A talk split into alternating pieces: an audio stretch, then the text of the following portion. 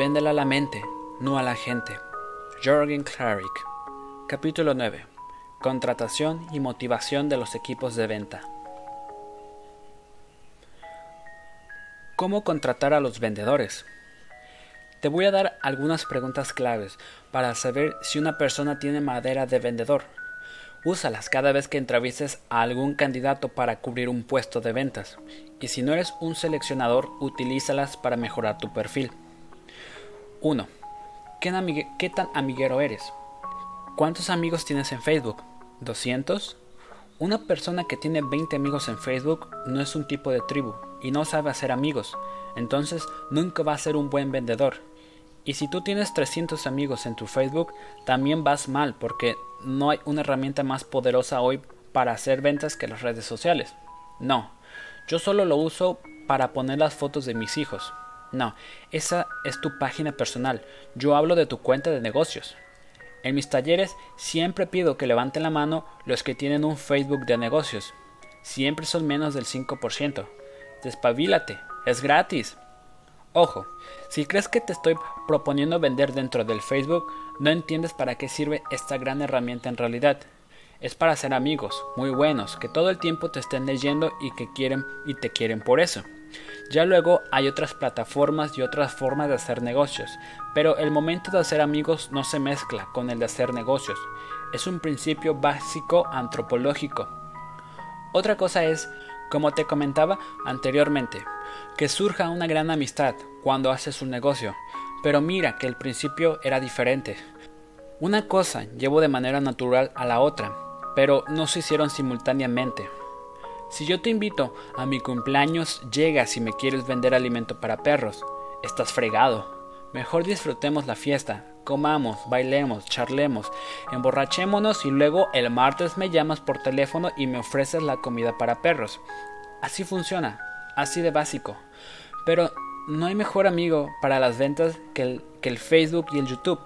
Capacítate y empieza a utilizarlos porque es una gran herramienta para generar contactos y servir gratuitamente a tus futuros clientes. 2. ¿Qué retos has logrado en la vida? Pues yo podría responder, ser aceptado en una sociedad castrante. Yo llegué a vivir en Chile con acento boliviano y ya sabemos que los chilenos no quieren mucho a los bolivianos y los bolivianos quieren aún menos a los chilenos. Y en una sociedad como la chilena, donde estaban además los hijos de los políticos y la gente más rica de Chile, querían acabar conmigo, literalmente. Además, en ese momento había un montón de comunistas y yo venía de una familia de derecha, así que imagínense lo que era eso. Fue un reto para mí en la vida averiguar qué tenía que hacer para ser aceptado, para que me invitaran a las fiestas, para tener amigos, para que la chica que me gustaba me volteara a ver. Tardé dos años en conseguirlo, pero lo hice. Probablemente me volví el que tenía más amigos dentro del círculo, porque fue un reto que yo decidí asumir y ganar, usando mi inteligencia, mi simpatía y mucha paciencia. Si en una entrevista de trabajo yo le cuento esto a un señor que sabe lo que es ser un vendedor y lo que es un reto, probablemente me contrate. Pensará que si fui capaz de afrontar eso a los 19 años, no hay nada que pueda lograr ahora. Entonces, pregúntate cuál ha sido el reto más importante de tu vida y si lo has superado. Si no, preocúpate por tenerlo. Los otros vendedores seguramente lo han conseguido. 3. ¿Qué tanta necesidad y responsabilidad tienes con tu tribu? Cuando vas a contratar a alguien, asegúrate de conseguir gente que tenga responsabilidades y cargas familiares, porque se van a esforzar más y no van a abandonar el reto fácilmente. Si te dice que tiene más de 30 años y sigue viviendo con sus padres porque así no tiene que pagar alquiler, mejor llama al siguiente. Pregúntale qué créditos tiene pendientes. El que nada debe, nada teme y nada vende. Todos los jefes de equipos queremos gente que necesite el dinero para pagar la renta, el crédito del carro, la mensualidad del colegio o la universidad de sus hijos. Esa es la gente que funciona en ventas. 4. ¿Qué tanto, ¿Qué tanto corajes tienes y cuáles son las pruebas de ello? Si le preguntas, nadie te va a decir que no tiene coraje, pero en realidad conozco a muy poca gente en el mundo que lo tenga realmente. En Latinoamérica, creo que menos del 10% tiene coraje de verdad. ¿Tú crees que porque te premian y gritas tienes coraje? No. Uno desayuna, almuerza, cena y vive con coraje. Es una vocecita interna que te dice, tú vas a ser el mejor, tú puedes, tú puedes. Las personas que lo tenemos no es porque nacimos especiales, sino porque tuvimos una mamá o un papá o los dos que todo el día nos hacían creer que podíamos.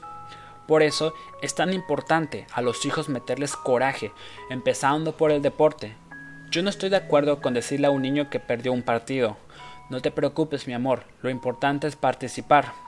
Felicidades, papá y mamá, están preparando a un perdedor desde los 7 años. Y esto lo hace el 80% de los papás latinos, porque dicen, pobrecito, es que está triste.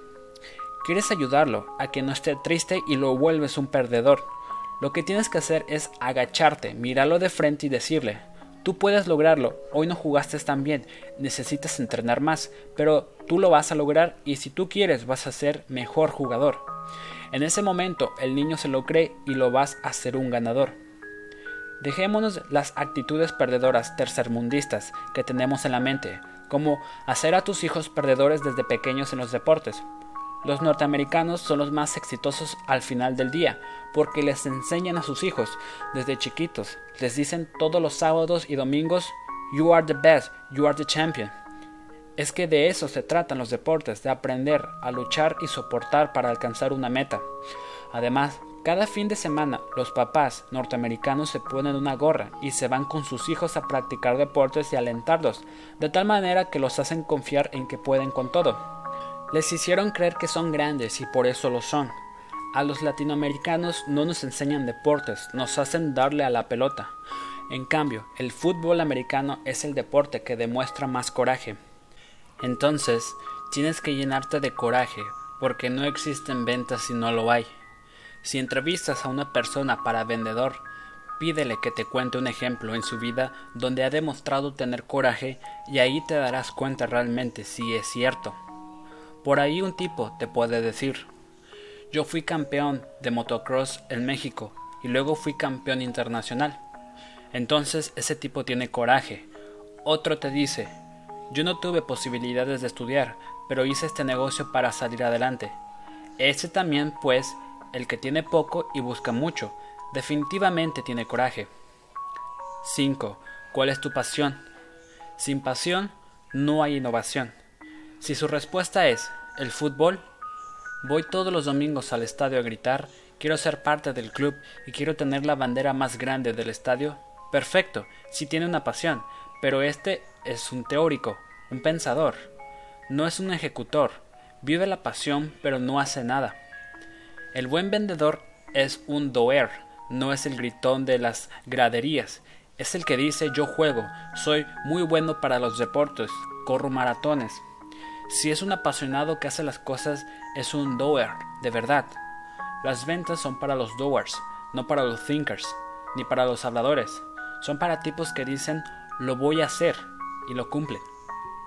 Pregúntale a alguien cuáles son sus pasiones y vas a ver. Coleccionar monedas de varios países. Que pase al siguiente. Hay pasiones sorprendentes que puedes encontrar como entrenar todos los fines de semana a su hijo porque es muy malo para el fútbol, pero quiere lograr que sea bueno, o la pasión de seguir casado durante 20 años de matrimonio y hacer que cada día su esposa se enamore más de él. Eso sí cuenta. 6. ¿Qué tal tu nivel de ambición y reto? Típica pregunta del sistema de selección. El principio de un equipo de ventas que triunfa es que sean varios vendedores exitosos trabajando juntos. Si tú le preguntas a un latinoamericano si es ambicioso, el 80% responderá que no. Mientras que en Estados Unidos la ambición es una virtud. En Latinoamérica es considerada un defecto. No sé por qué tenemos miedo de ser ambiciosos. Quien dice que es malo. El que no ambiciona tener un carro o una casa familiar no la va a tener, y el que no ambiciona ser líder, pues no lo va a ser. Una persona que tiene miedo de decir que es ambiciosa, no va a ser una buena vendedora. ¿Te das cuenta de la cantidad de traumas que tenemos en nuestra cultura? Por eso no somos exitosos, dichosos y millonarios. Nuestra mente no está preparada para recibir prosperidad, felicidad y riqueza, y ese es uno de los principios más importantes de las neuroventas. No tengas miedo, a esto hay que entrarle sin temor. Hace seis años fui a una terapia porque no me animaba a subirme a un escenario. Cuando hace 15 años descubrimos cómo funciona la mente humana, mucha gente quería que les diera entrevistas, conferencias y talleres, pero yo siempre me negaba y les decía que no me interesaba. Hasta que un día me pregunté qué demonios tenía en la cabeza, por qué negarme a enseñar lo que sabía, cuando es algo súper lindo en mi vida. Entonces me fui con una coach antológica y en cuatro terapias me dijo que, además del pánico escénico, tenía un problema más serio. A ti te da miedo el dinero. ¿Cómo va a ser? le dije, si lo que quiero es tener billete. Yo no te voy a dar coaching para eso. Cómprate este libro que te va a costar 29 dólares. Léetelo y yo sé que tú vas a cambiar. Leí el libro The Hard Hacker que te recomendé antes y después de tres meses. La prosperidad llegó a mi vida de una manera impresionante y desde entonces está conmigo. Pero el miedo a subir a un escenario me costó un tiempo de terapia. Finalmente ella me dijo, Jürgen, estás listo, busca una conferencia para dar y al día siguiente la Asociación de Agentes Inmobiliarios de la Florida me invitaba a enseñarles a los norteamericanos cómo vender propiedades a los latinos. Era una conferencia de 600 personas y en inglés, cuando me gusta más hablar en español. Doble problema. Pero les dije, señores, con mucho gusto. Me llevaron en primera clase a Miami, me alojaron en el hotel más lindo, hubo un récord de ventas y era un salón enorme, lleno de personas. Yo vi el escenario y era como un toro, me quería subir de inmediato. Desde entonces amo hacer presentaciones y talleres. Los miedos me tuvieron atado hasta los 35 años, pero nunca es tarde para hacer que tu mente trabaje a favor tuyo y supere un reto. 7. ¿Qué tanto te frustras y qué haces para solucionarlo? La verdad es que sí, yo me frustro por todo y me encierro en mi cuarto a escuchar música. Eso responde a veces a una persona que se postula a un puesto de vendedor. Dime lo último, que te frustró. No, pues que llegué a París. Quería ver a un amigo y se había ido de viaje, así que me regresé unos días antes. Ah, muy bien. ¿Qué pasa el siguiente? Yo no digo que eso no sea frustrante, pero vamos, es una tontería. Esta es una historia real. Yo tenía un compañero en la universidad que soñaba con ir a Europa e hizo todo para que nos fuéramos de viaje en grupo, pero los demás no pudimos, y como él tenía dinero dijo, a la porra con ustedes, me voy solo por cuatro semanas. Nos parecía increíble que este tipo se hubiera ido solo a Europa, era nuestro ídolo, pero transcurrió una semana y estaba de regreso. ¿Qué pasó? Es que eso de viajar solo es demasiado duro. Llegué a ver la Torre Eiffel y me impactó tanto que quería comentarlo con alguien, y no tenía nadie a quien contarle lo que estaba sintiendo. Me asusté tanto que me regresé. Ah, pues, si hubiera tenido otra personalidad, podría haber conocido a otros latinos, unirse a un grupo, comentar con ellos y viajar por toda Europa acompañado. Ese es el tipo que se desengaña y sabe salir adelante porque sabe cómo manejar el nivel de frustración. Todos nos frustramos, yo soy un experto en hacerlo, pero para mí es la mejor gasolina, es la que me impulsa a ir más allá y a resolver las situaciones que la ocasionan. ¿Ustedes no creen que era frustrante para mí que me invitaran a dar conferencias y yo tuviera que decir que no? Me enfrenté a mí mismo y esa es mi realidad hoy. Cada año doy entre 70 y 80 conferencias en 20 países y 3 continentes. Casi casi vivo en un avión. ¿Cómo motivar a un vendedor de hoy? Primero, hay que entender que el dinero no es lo más importante en la mente de un vendedor. Los que trabajan en la gerencia comercial creen que la mejor forma de aumentar las ventas es haciendo concursos, dando premios monetarios y subiendo las comisiones. No es cierto. A un vendedor es más fácil motivarlo haciéndolo sentir parte de una familia y de un equipo que hablándole de sus comisiones. Ojo, no es que las comisiones no sean importantes, pero el dinero es menos trascendente que lo antropológico. No sé si sabes que hasta en Estados Unidos, el país más materialista del mundo, el dinero es el tercer motivo por, el que la gente trabaja. Por ejemplo, es muy frecuente que en mi oficina los chicos reciban ofertas para trabajar en otros lugares con un sueldo mayor, pero ellos no se van. Les gusta lo que hacen, cómo los tratamos, les encanta ser parte de esta tribu, el reconocimiento personal y otras cosas que son simbólicas. Yo te recomiendo muchísimo que te saques de la cabeza el discurso de las comisiones, porque, pues, aunque importante, es lo menos trascendente en la vida de un vendedor. Te paso un tip espectacular que viene a confirmar lo que estoy diciendo. Un ejemplo. Si tú tienes un equipo muy grande de mujeres vendedoras y necesitas duplicar el nivel de ventas este mes, lo primero que piensas es ofrecerles un premio. Opción A.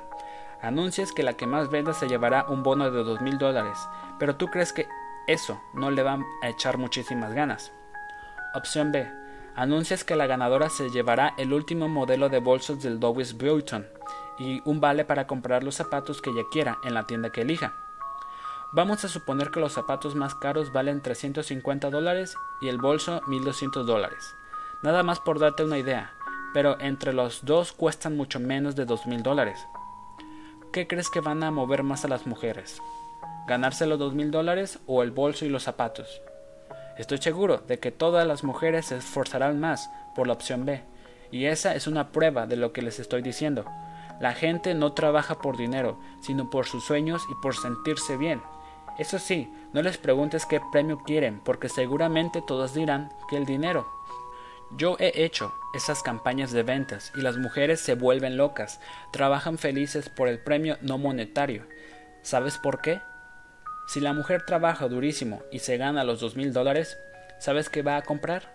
Nada, lo va a gastar todo en la casa, los pagos, el niño, cualquier cosa, menos ella misma. En cambio, los zapatos y el bolso sí son para su propio placer. Aquí te doy otro tip. El código para el regalo perfecto es el mismo que para el incentivo ideal de tu equipo de ventas. Regálale a la gente algo que sueñe tener, pero que no está dispuesta a comprar con su propio dinero. Ahora pasemos a otra cosa importante, el reconocimiento. La empresa organiza la convención anual de vendedores y los únicos que te miran recibir un premio son tus compañeros. Te dan un simple diploma de papel. Llegas a la casa y le dices a tu esposa, mira, me nombraron mejor vendedor. Y ella te responde, qué bueno, felicidades. No es que sea mala, solamente no entiende qué está sucediendo, si es importante, cuántos vendedores competían, qué tipo de gente era, ni lo que tuviste que hacer para ganar. Entonces, yo les aconsejo a todos los gerentes que, cuando hagan una convención de premiación de vendedores, ocúpense porque la familia del ganador esté en el salón, pues son las únicas personas que le importan al que recibe el premio. En los eventos tradicionales todos saben quién va a ganar, pero hacen la ceremonia solo entre vendedores para ahorrarse la invitación a las familias. ¿De qué sirve eso? me pregunto. Una gran forma de premiar a un vendedor es decirle, mañana a las 2 de la tarde voy a pasar por tu casa para llevarte un almuerzo especial. Invita a 10 personas que quieras y allí te voy a premiar en medio de toda su familia. Llegas, le das su diploma, le explicas a la gente por qué se lo ha ganado y luego lo dejas disfrutar de su comida. Eso sí es potente, claro, dependiendo de su segmento y a qué nivel, pero si estamos hablando de esos vendedores duros, de calle, que tienen sueldos no tan altos, es muy poderoso. El reconocimiento de la familia es mucho más importante que la reafirmación interna. Obviamente te interesa la tribu, pero ellos saben todo el tiempo quién está ganando y quién está perdiendo. No sigan matando las aspiraciones del vendedor. Es importante que la autoestima de los equipos de venta esté cuidada y resguardada. Los rechazos y los fracasos siempre están ahí. ¿Quién no ha tenido alguna vez una venta no realizada? Pero hay que cuidar que esa experiencia no baje la autoestima del vendedor.